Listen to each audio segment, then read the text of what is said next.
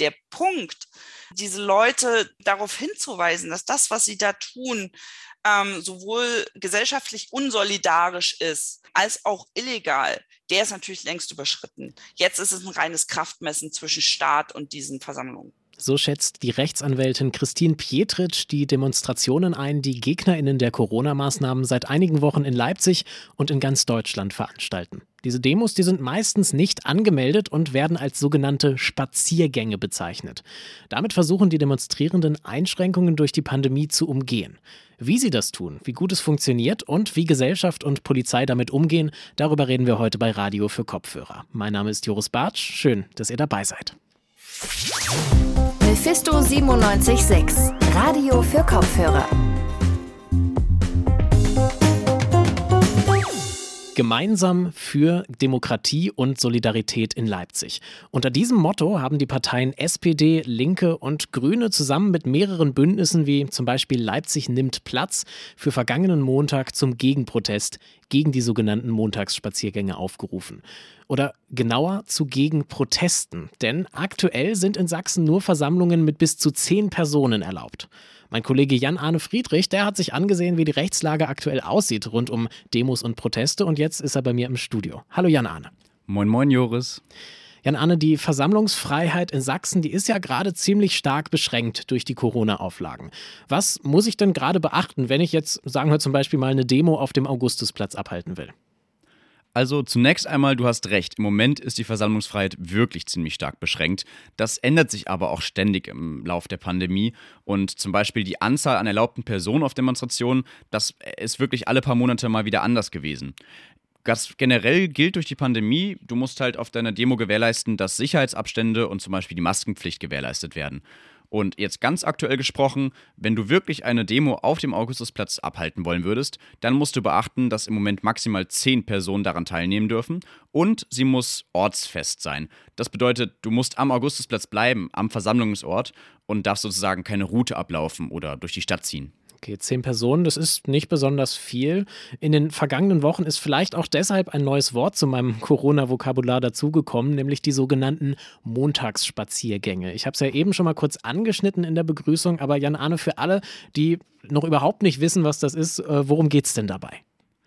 Also zu diesen Spaziergängen wird vor allem auf Telegram aufgerufen und wir sprechen hier von Leuten, die uns, glaube ich, jetzt nach zwei Jahren Pandemie eigentlich allen ein Begriff ist. Es geht um die sogenannten QuerdenkerInnen, um Corona-LeugnerInnen, die ja auch in anderen Städten viel für Aufmerksamkeit gesorgt haben. Weil eben größere Demos im Moment nicht möglich sind, versuchen sie jetzt eine juristische Lücke zu nutzen und sozusagen kollektiv spazieren zu gehen, sodass sie, das ist zumindest die Überlegung dabei, nicht als Versammlung gelten. Was man aber auch dazu sagen muss, äh, bei Montagsspaziergängen liegt der Begriff natürlich auf der Hand. Hier wird Bezug genommen zu diesen Montagsdemonstrationen, wie es sie früher in der DDR gab. Und das ist auch wiederum kein neues Phänomen. Das hat nämlich zum Beispiel 2015 bereits die ultrarechte Pegida-Bewegung gemacht. Und das passiert sozusagen auch jetzt gerade wieder, dass auf diese historischen Montagsdemonstrationen aus der DDR hier wieder Bezug genommen wird und die Leute eben montags spazieren gehen. Jetzt waren es in Leipzig ja aber eigentlich immer mehr als zehn Menschen, die da in Anführungszeichen spazieren waren. Und in Bautzen und in anderen Städten sogar über 100.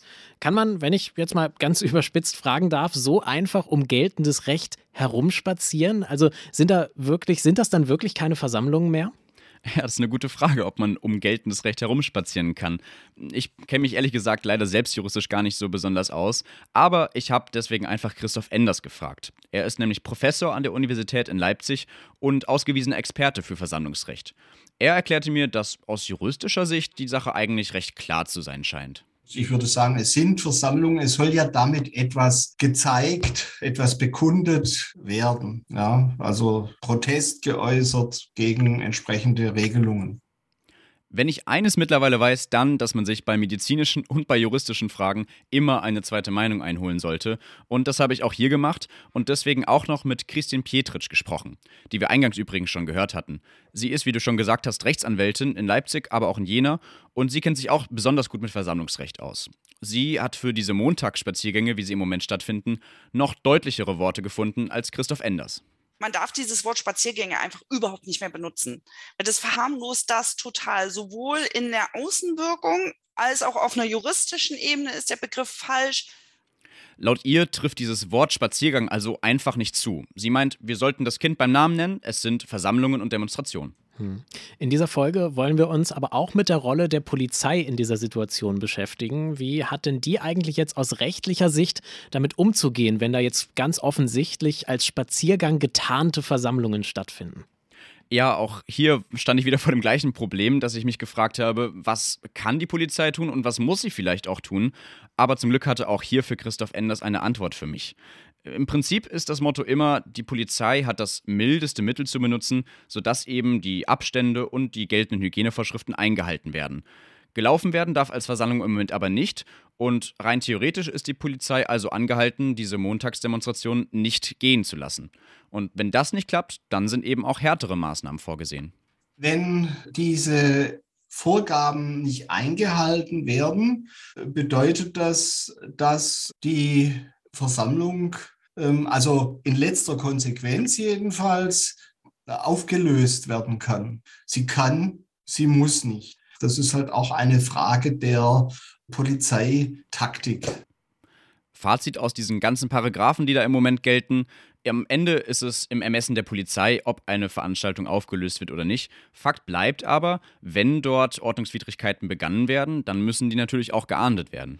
Um so eine Versammlung aufzulösen, braucht man natürlich aber auch das entsprechende Personal. Ist es da, Jan Arne, nicht auch ein Stück weit nachvollziehbar, dass da nicht jeder Einzelfall verfolgt wird? Du hast natürlich recht, man kann nicht jeden einzelnen Minifall verfolgen, aber es ist ja schon so, dass über Querdenken, sogenannte ImpfgegnerInnen und deren Radikalisierung in den letzten Monaten ja echt oft Thema war und darüber ja auch sehr hitzig diskutiert wurde. Und wenn jetzt bei Versammlungen dieser Art die Polizei nur zusieht, das war auf manchen Medienberichten eben zu erkennen, und das passiert nur, weil es angeblich an Personal fehlt, dann ärgert das halt viele Menschen.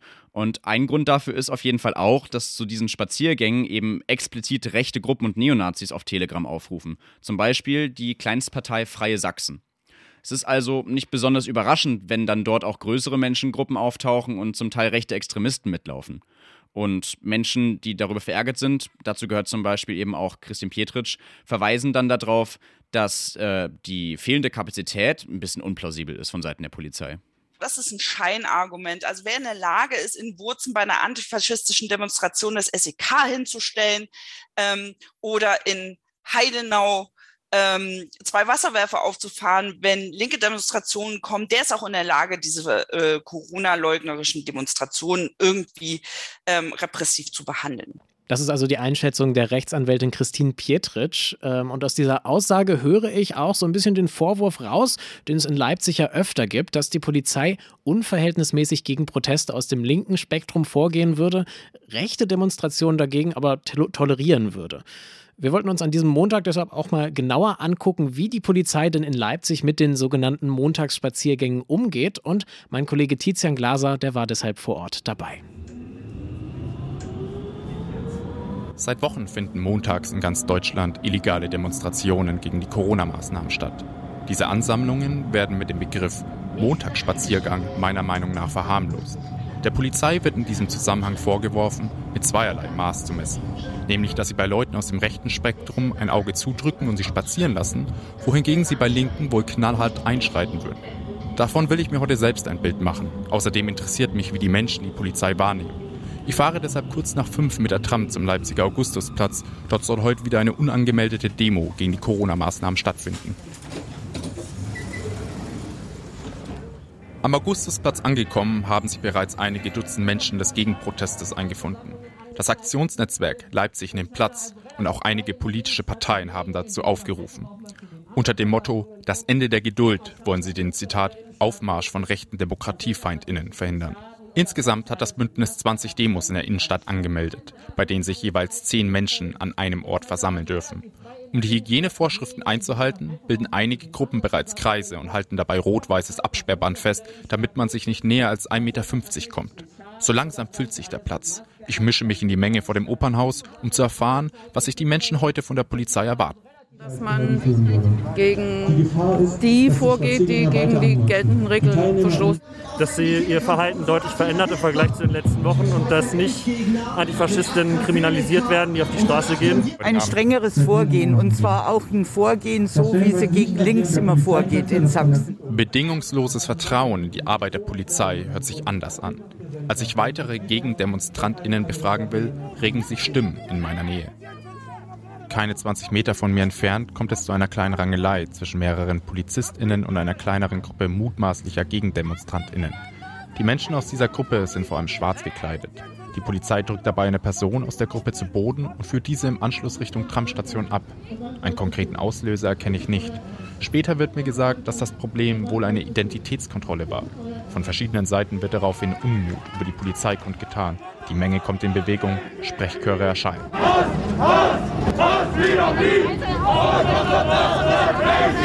Das Wirrwarr geht im Anschluss noch ein bisschen weiter, löst sich dann aber doch in den nächsten Minuten auf. Die Polizei zeigt trotzdem weiterhin sehr viel Präsenz. Die Stimmung bleibt zwar angespannt, allerdings ohne aus dem Ruder zu laufen. Vor einigen Minuten wollten sich auch GegnerInnen der Corona-Maßnahmen am Augustusplatz treffen. Ich mache mich deshalb auf den Weg auf die andere Seite des Augustusplatzes Richtung Mendebrunnen.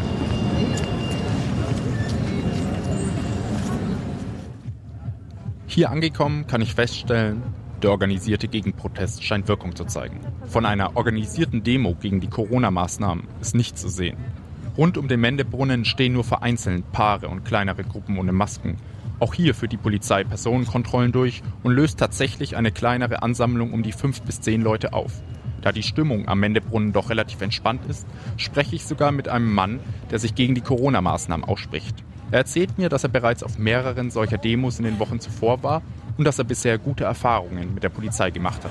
Also ich erwarte mir von, der Polizei, und das äh, hat die letzten Male eigentlich, eigentlich gut geklappt, äh, dass für einen friedlichen Verlauf dieses Abends sorgen.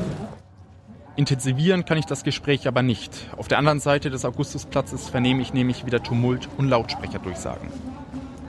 Auf der Seite des Opernhauses haben sich mittlerweile mindestens 200 bis 300 Menschen eingefunden. Darunter mischen sich nach meiner Einschätzung sowohl GegnerInnen der Corona-Maßnahmen als auch GegenprotestantInnen. Die Polizei hat die Demo-OrganisatorInnen deshalb dazu aufgefordert, die Leute über die Innenstadt zu verteilen. Im Umkreis der Grimalischen Straße, Höhe Fapiano, tummeln sich in der Masse von MaskenträgerInnen mittlerweile auch ein paar Dutzend Menschen ohne Masken. Manche tragen Kerzen, andere diskutieren hitzig. Für mich ist die Situation gerade etwas diffus. Wer sind die potenziellen SpaziergängerInnen, wer gehört zum Gegenprotest und wer flaniert einfach nur in der Stadt? Dann wird die Situation plötzlich hektisch und scheint zu eskalieren. Eine Gruppe junger, wieder schwarz bekleideter Menschen versucht, die Grimaische Straße zu blockieren.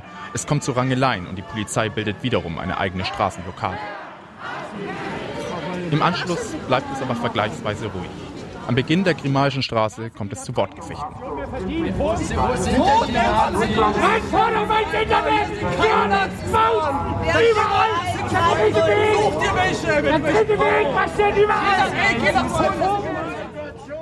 Die Polizei ist zwar mit mehreren Einsatzkräften im direkten Umfeld, hält sich aber stark zurück und konzentriert sich lieber auf eine Personenkontrolle von einer Menschengruppe ohne Masken.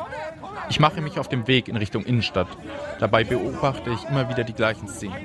Wortgefechte, vereinzelte Rangeleien und kleinere Gruppen mutmaßlicher Corona-SkeptikerInnen, die vom Gegenprotest verfolgt werden. Alles, ohne dass es richtig eskaliert. In der Peterstraße treffe ich Olaf Hoppe, Sprecher der Polizei Leipzig, der ein positives Zwischenfazit zieht. Bis jetzt insgesamt ist es ein ganz friedlicher abendlicher Verlauf. Was bleibt jetzt in Bezug auf die Eingangsfrage? Misst die Polizei mit zweierlei Maß? Ich für mich persönlich hatte heute nicht den Eindruck, Allerdings gab es auch keinen wirklich großen Protest gegen die Corona-Maßnahmen.